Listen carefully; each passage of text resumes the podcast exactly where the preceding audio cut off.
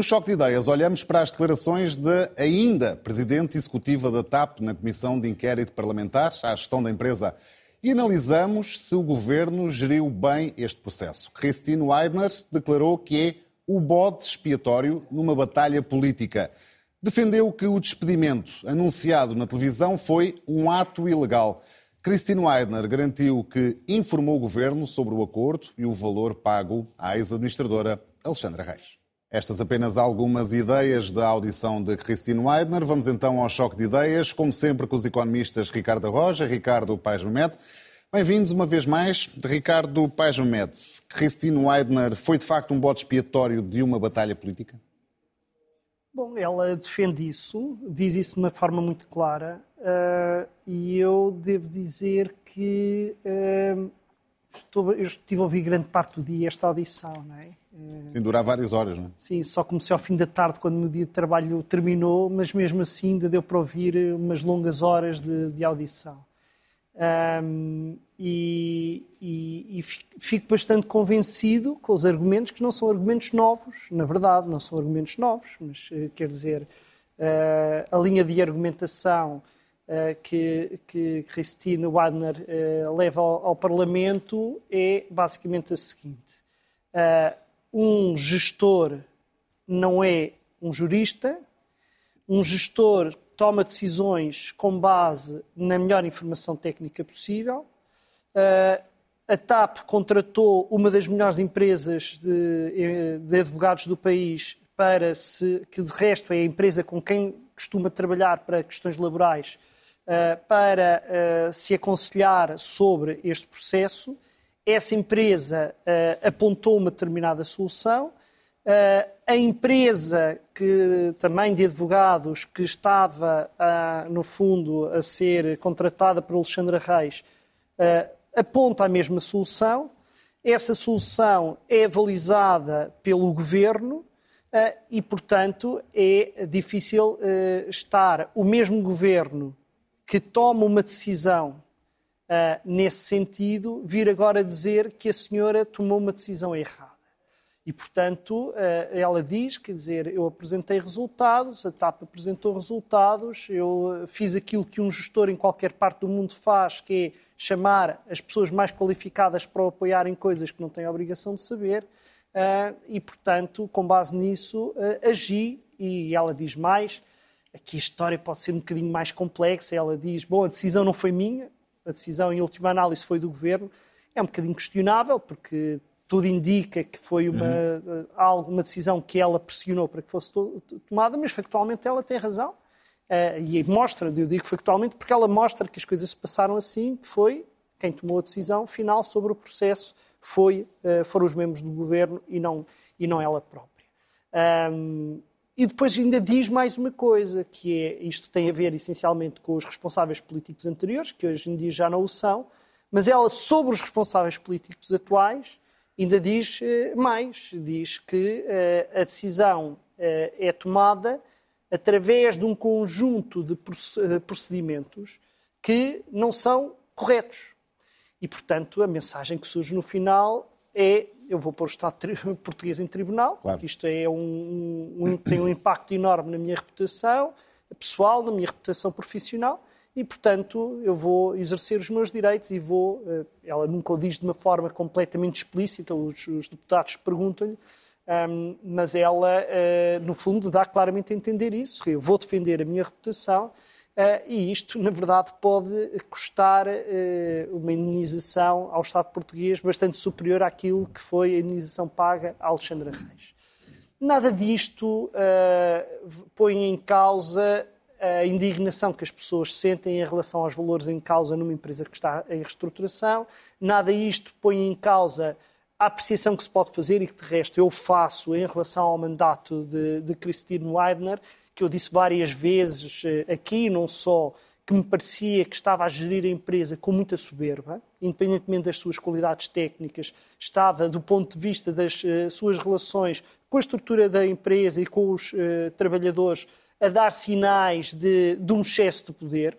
E, portanto, também nada disto invalida uma crítica que eu acho que devemos fazer à forma como o governo societário uh, foi, este, de, não funcionou, na verdade, durante este, Já lá vamos este então. período. Uh, Ricardo Roja, é um bode expiatório, Cristina Weida? Talvez. Eu digo talvez com uma hesitação, porque a senhora apresentou-se hoje de forma muito profissional, com uma apresentação em que faz a cronologia dos eventos, acompanhada por advogados. Portanto, ela preparou bastante bem a audiência, ao contrário, talvez, eh, de outras pessoas que lá estiveram antes dela.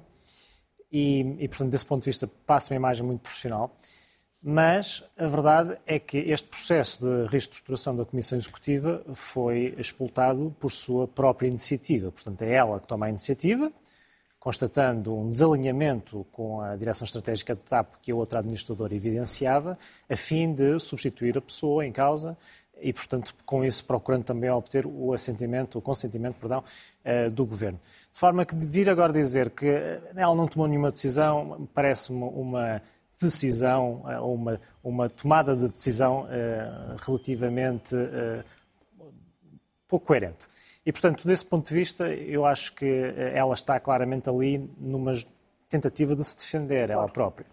Agora, também é preciso eh, ver o seguinte: é que a partir do momento em que a decisão foi tomada pela senhora e uh, corroborada pelo governo, o processo foi conduzido de forma profissional nomeadamente recorrendo aos advogados externos. Não só a própria administração da TAP, como também a própria pessoa em causa uh, que estava a ser, digamos, convidada a entrar naquele processo negocial. E é para mim uma grande incógnita, até hoje, perceber como é que duas sociedades de advogados altamente reputadas, que devem ter cobrado uma fatura bem elevada, não conseguiram ver que a renúncia uh, por acordo eh, seria contrária ao Estatuto do Gestor Público. Essa, para mim, é uma grande incógnita. E eu gostava que os responsáveis destas duas sociedades pudessem, de uma vez por todas, esclarecer esta dúvida. Porque é isso que uh, salta à vista quando analisamos este processo: é como é que uma questão que a Inspeção Geral das Finanças despachou de forma taxativa uh, e imediata não passou devidamente no crivo ou na análise dos advogados. Porque efetivamente a leitura que podemos fazer do Estatuto do Gestor Público é que o Estatuto do Gestor Público, no domínio das renúncias, colide com o Código das Sociedades Comerciais, uh, ao abrigo do qual foi, de facto, conduzido o processo na sua forma final.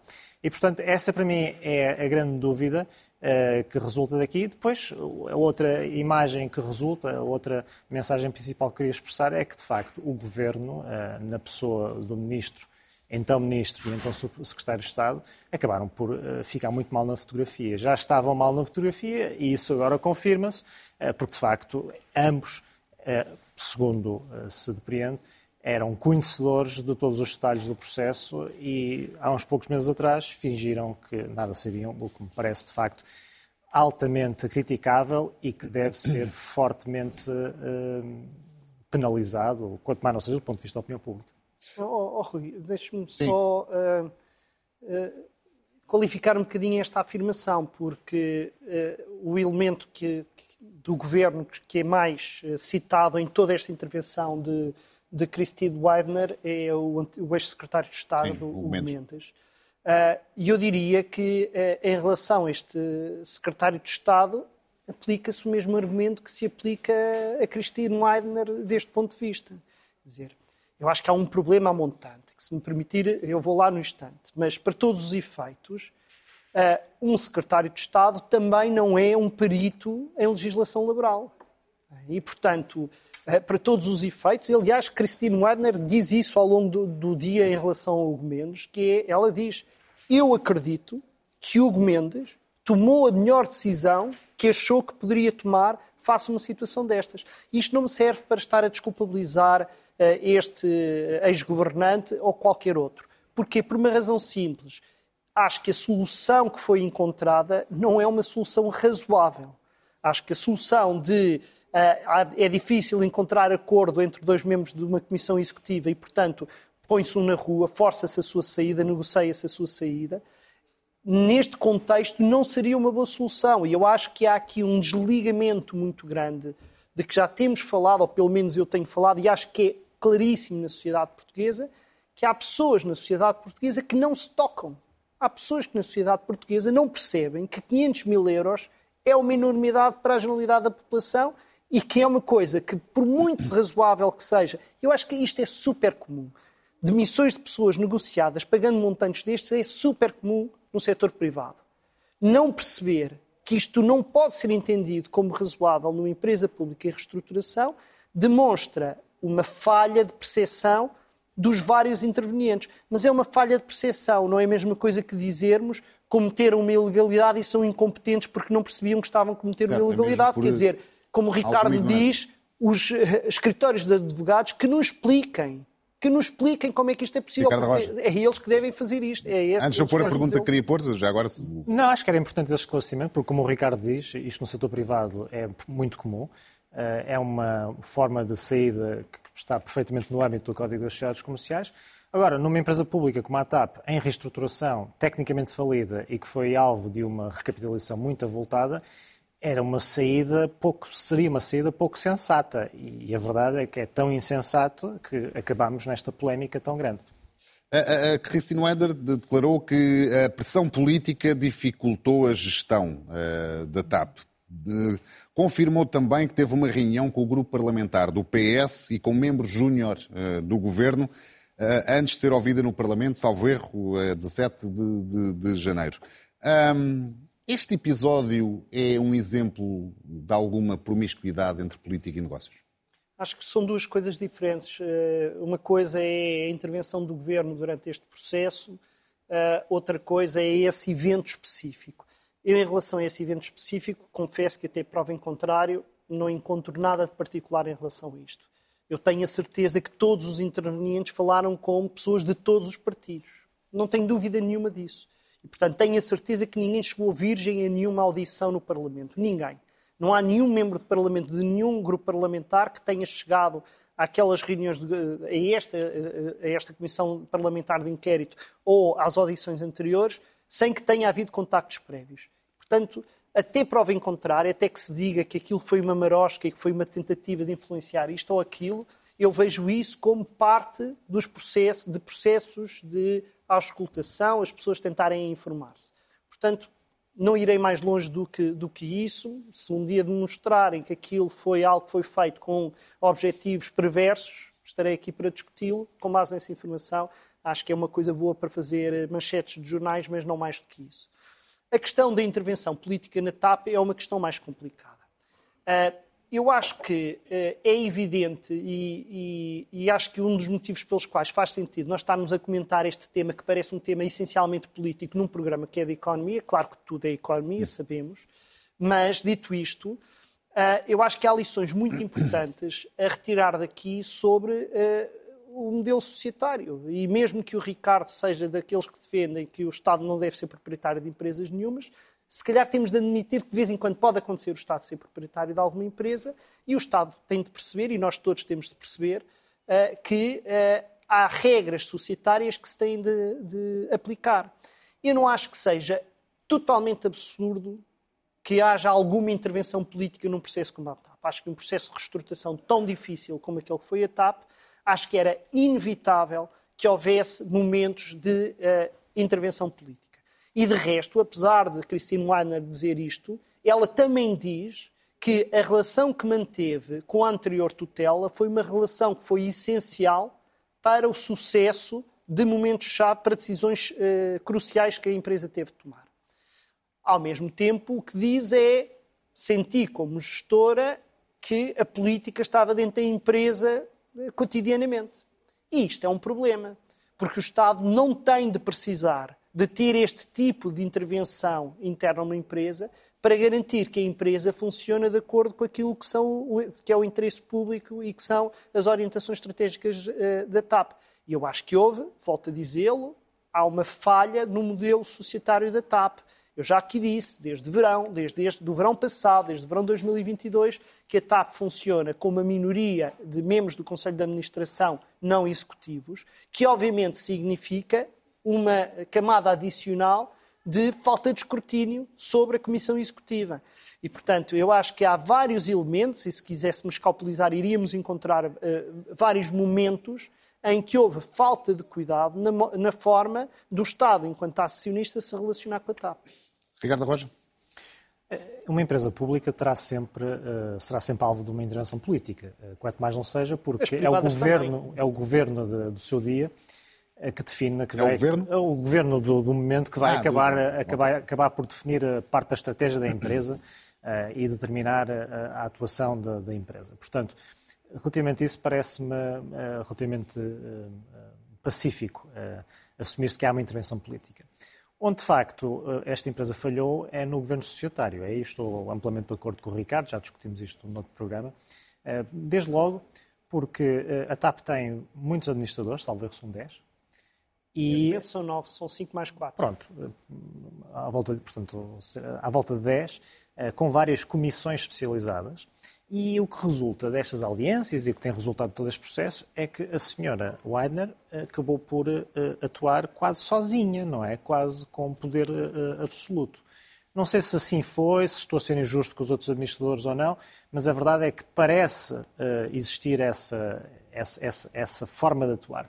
E, portanto, desde logo, na minha opinião, isso revela um modelo de falha do governo societário, porque uma empresa com esta dimensão, que fatura 3.500 milhões de euros, não pode depender, nas sessões cruciais, de uma só pessoa. Portanto, onde é que estavam os outros administradores? Que trabalho foi produzido pelas outras comissões? Uh, especializadas. Há uma comissão de gestão de risco na TAP. Não ouvimos ainda a pessoa que preside essa mesma comissão, que é uma administradora executiva, uh, referir-se uh, sobre os trabalhos que desenvolveu ao longo do, do último exercício, porque acho que era importante ela fazê-lo, ir ao Parlamento, inclusive, para mostrar que havia escrutínio das ações eh, tomadas pela Comissão Executiva. Onde é que estava o Presidente não Executivo? Também não se eh, vislumbra que ação é que ele teve em todo este processo, qual é o papel que ele exerce no dia a dia da empresa, mesmo sendo não executivo. Uh, e, de, e, depois há outra questão. Numa das audiências anteriores dos últimos dias, o, Dr. Sérgio Monteiro eh, que teve um papel eh, que estava no governo que acabou por decidir a privatização da TAP. Noutra comissão. Noutra comissão. Noutra comissão. Acabou por mencionar a existência de uma comissão paritária de acompanhamento da privatização da TAP.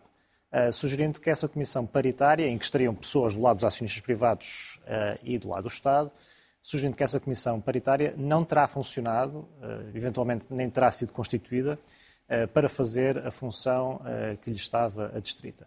Ora, é mais um exemplo de como o governo societário desta empresa falha. E, portanto, é fundamental nós retirarmos ilações, não só do funcionamento do governo societário na TAP, mas do, governo, do funcionamento do governo societário de todas as empresas públicas em Portugal. E já agora privadas Porque, também. No, calma, mas é das empresas públicas que nós estamos agora a falar. E das empresas privadas, os seus respectivos acionistas eh, são os primeiros responsáveis.